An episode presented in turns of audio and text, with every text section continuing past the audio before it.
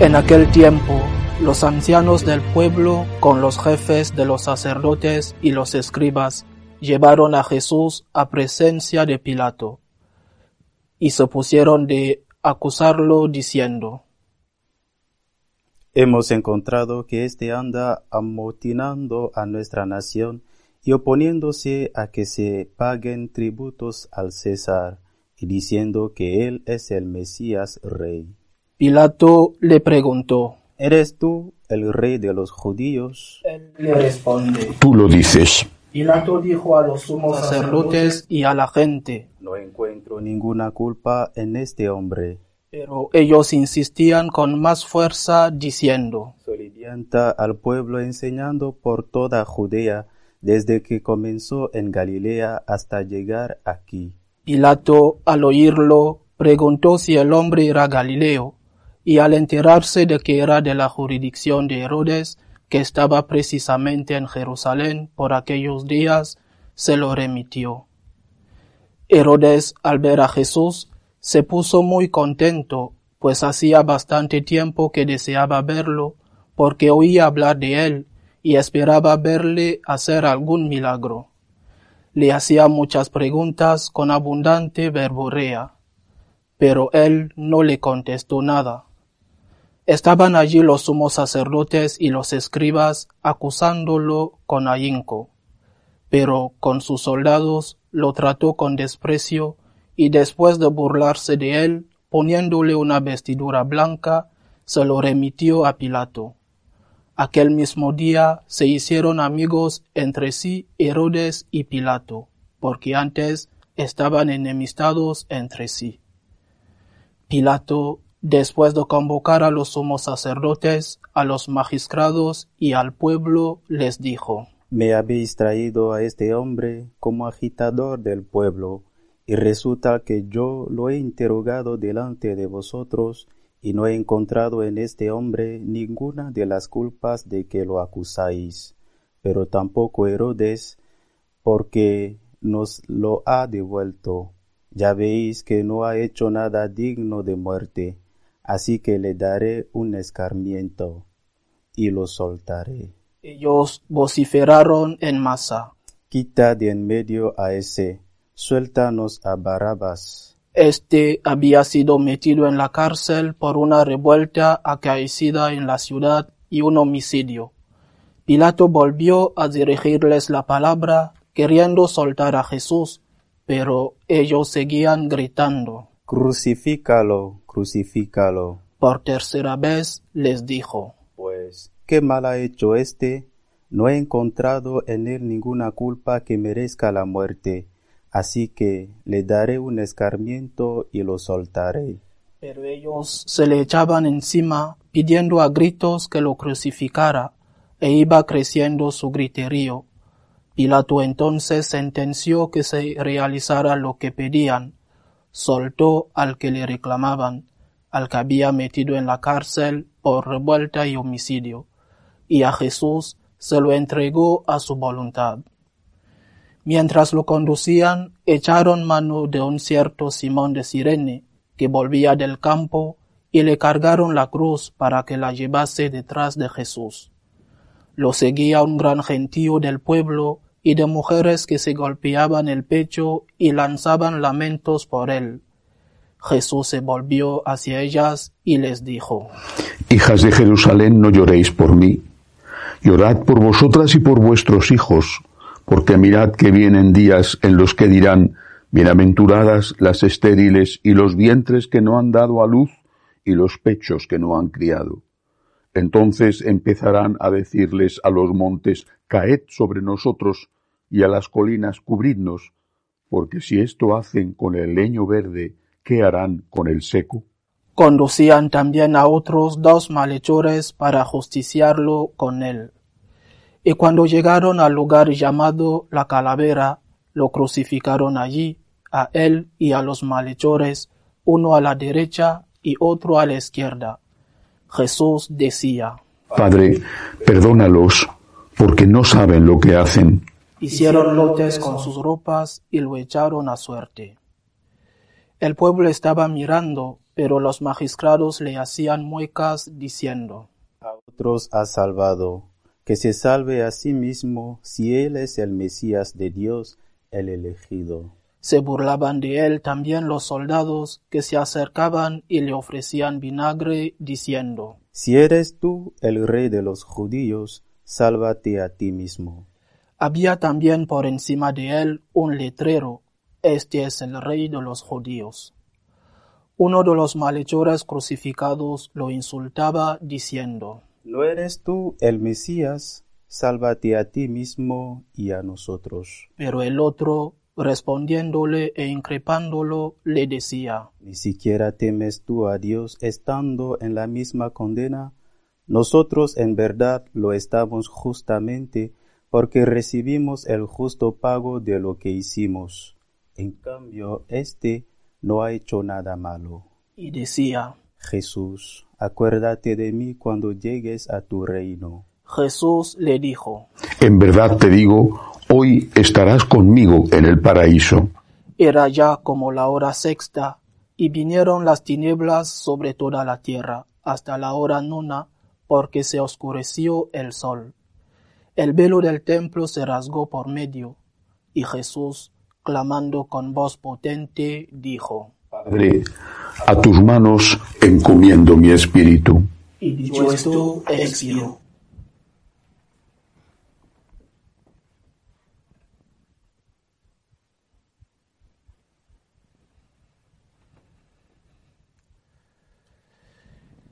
El centurión, al ver lo ocurrido, daba gloria a Dios, diciendo, Realmente este hombre era justo. Toda la muchedumbre que había concurrido a este espectáculo, al ver las cosas que habían ocurrido, se volvía dándose golpes de pecho. Todos sus conocidos y las mujeres que lo habían seguido desde Galilea se mantenían a distancia viendo todo esto. Palabra del Señor. Gloria a ti, Señor Jesús. El Domingo de Ramos es un día para dar gracias a Dios, para dar gloria a Dios, como lo hicieron aquellos de todo tipo que le aplaudieron cuando entraba en Jerusalén. Aunque pasaron rápidamente del Osana al Hijo de David al crucifícale. La Iglesia con acierto nos propone hoy la lectura del relato de la Pasión. También la propone el Viernes Santo. No se puede hacer una meditación sobre todo lo que nos enseña esta lectura y que forzosamente seleccionar. Pero al menos hay dos cosas que quisiera, eh, quisiera decir en este Domingo de Ramos. La primera viene precisamente de ese cambio entre el Osanna y el Crucifícale en apenas cinco días. ¿Somos así nosotros? ¿Somos amigos de todas las horas o somos amigos solo cuando conviene? ¿Estamos con Jesús y con nuestros amigos? ¿Estamos con Jesús en lo bueno y en lo malo? ¿Estamos con Jesús cuando entendemos y cuando no entendemos? ¿O solamente estamos con Jesús mientras sea negocio? ¿Mientras que esté de moda? ¿Mientras nos aplaudan los hombres? Mientras la mayoría salga a la calle a decir Osanna al hijo de David, pero cuando la mayoría se aleja, nosotros, ¿qué hacemos? ¿Nos vamos con esa mayoría o seguimos al lado de Cristo? Esto debe de invitarnos al examen de conciencia. Naturalmente, siempre. Pero los años que vivimos son años de crucifícale, no son años de Osanna al hijo de David. Quizá en la historia personal de cada uno habrá habido otras épocas. El tiempo cambia y cambia rapidísimamente. Pero lo que nosotros debemos preguntarnos y decirle a Jesús, debemos preguntarnos soy amigo de todas las horas. Y debemos decirle a Jesús, estoy contigo, en lo bueno y en lo malo. La segunda reflexión es sobre el fondo de lo que sucede eh, en este drama, en esta tragedia que terminó bien, pero fue el día de Pascua cuando terminó bien. Jesús va a dar la vida por nuestra salvación. Lo sabe, lo ha anunciado, se lo ha dicho a sus apóstoles, es consciente de lo que va a hacer y quiere hacerlo. Pero cuando llega la hora, siendo Dios, también es hombre y tiene miedo, mucho miedo. No sería un verdadero hombre si no tuviera miedo a la tortura que le esperaba. Tiene miedo. Pide ayuda. Pide ayuda a sus amigos, a sus discípulos en el huerto de los olivos. Pide ayuda también a su padre. Padre, si es posible, que pase de mí este cáliz. Pide ayuda. Es un hombre, verdadero hombre, pide ayuda. Al final, en el huerto y en la cruz, le dice que se haga tu voluntad. En tus manos encomiendo mi espíritu, que se haga tu voluntad. Pero aquellos que tenían que haberle ayudado, los apóstoles no lo hacen, se quedan dormidos. Era tarde bueno, seguramente era disculpable, pero en aquel momento Jesús les necesitaba bien despiertos. Y eso es algo que también nos puede pasar a nosotros. Y cuando el Señor nos necesita, no porque le hayamos dado la espalda, sino porque estamos a otras cosas. Estamos ocupados, distraídos, no hemos renegado de Él, pero no estamos pendientes de Él. No estamos a su lado cuando nos necesita. Y hay una forma especial de estar a su lado cuando nos necesita. Esa forma es la que el propio Cristo empleó con el Padre. Aceptar su voluntad. Aceptar no entender. Aceptar los problemas de la vida.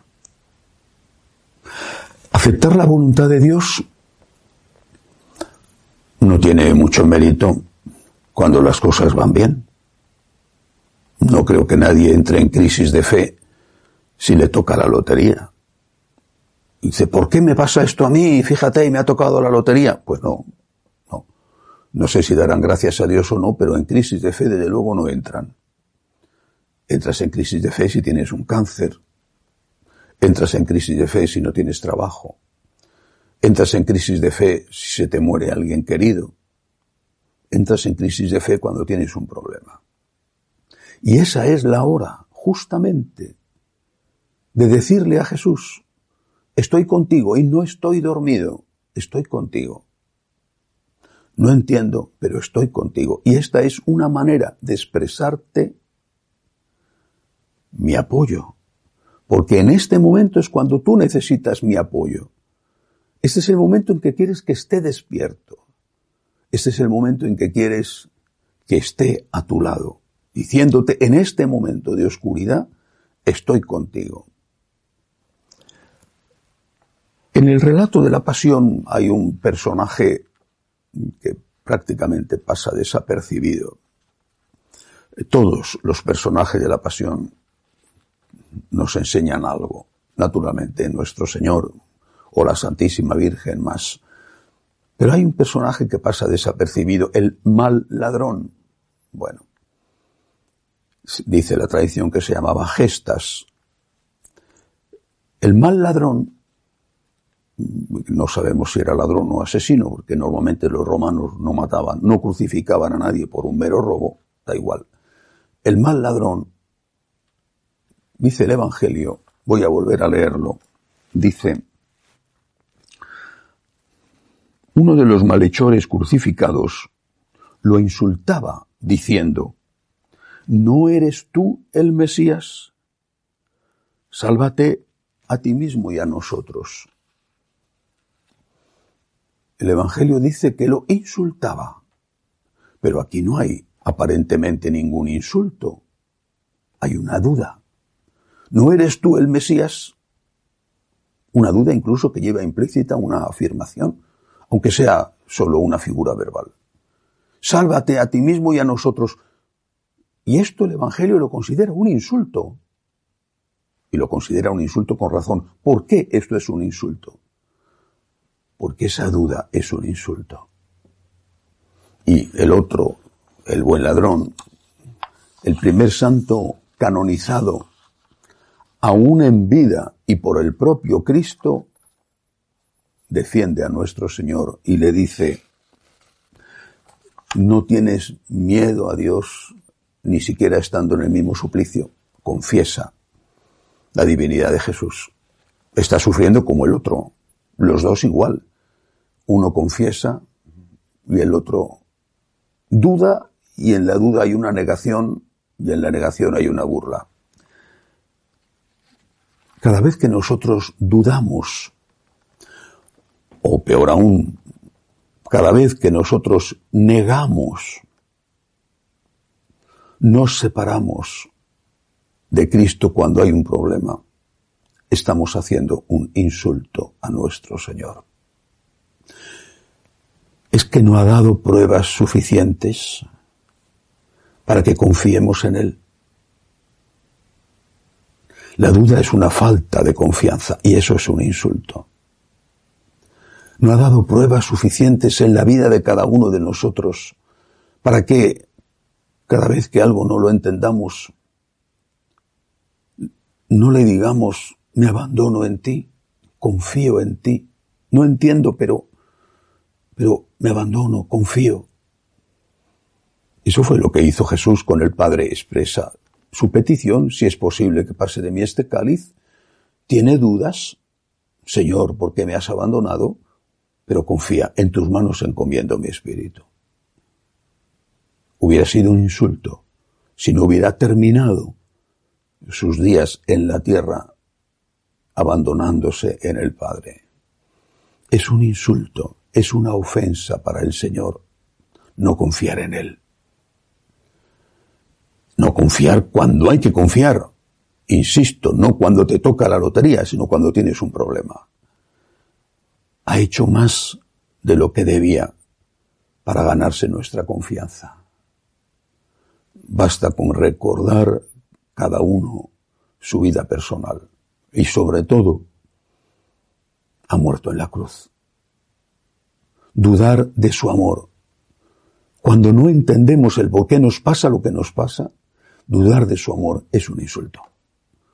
Negar que nos ama y alejarnos de él es un insulto que él no merece. Por eso debemos terminar no solo esta reflexión de Domingo de Ramos, sino que debemos terminar cada uno de los días de nuestra vida. Y debemos terminar nuestra vida diciendo siempre esto. En tus manos encomiendo mi espíritu. Yo, Señor, confío en ti. Que así sea.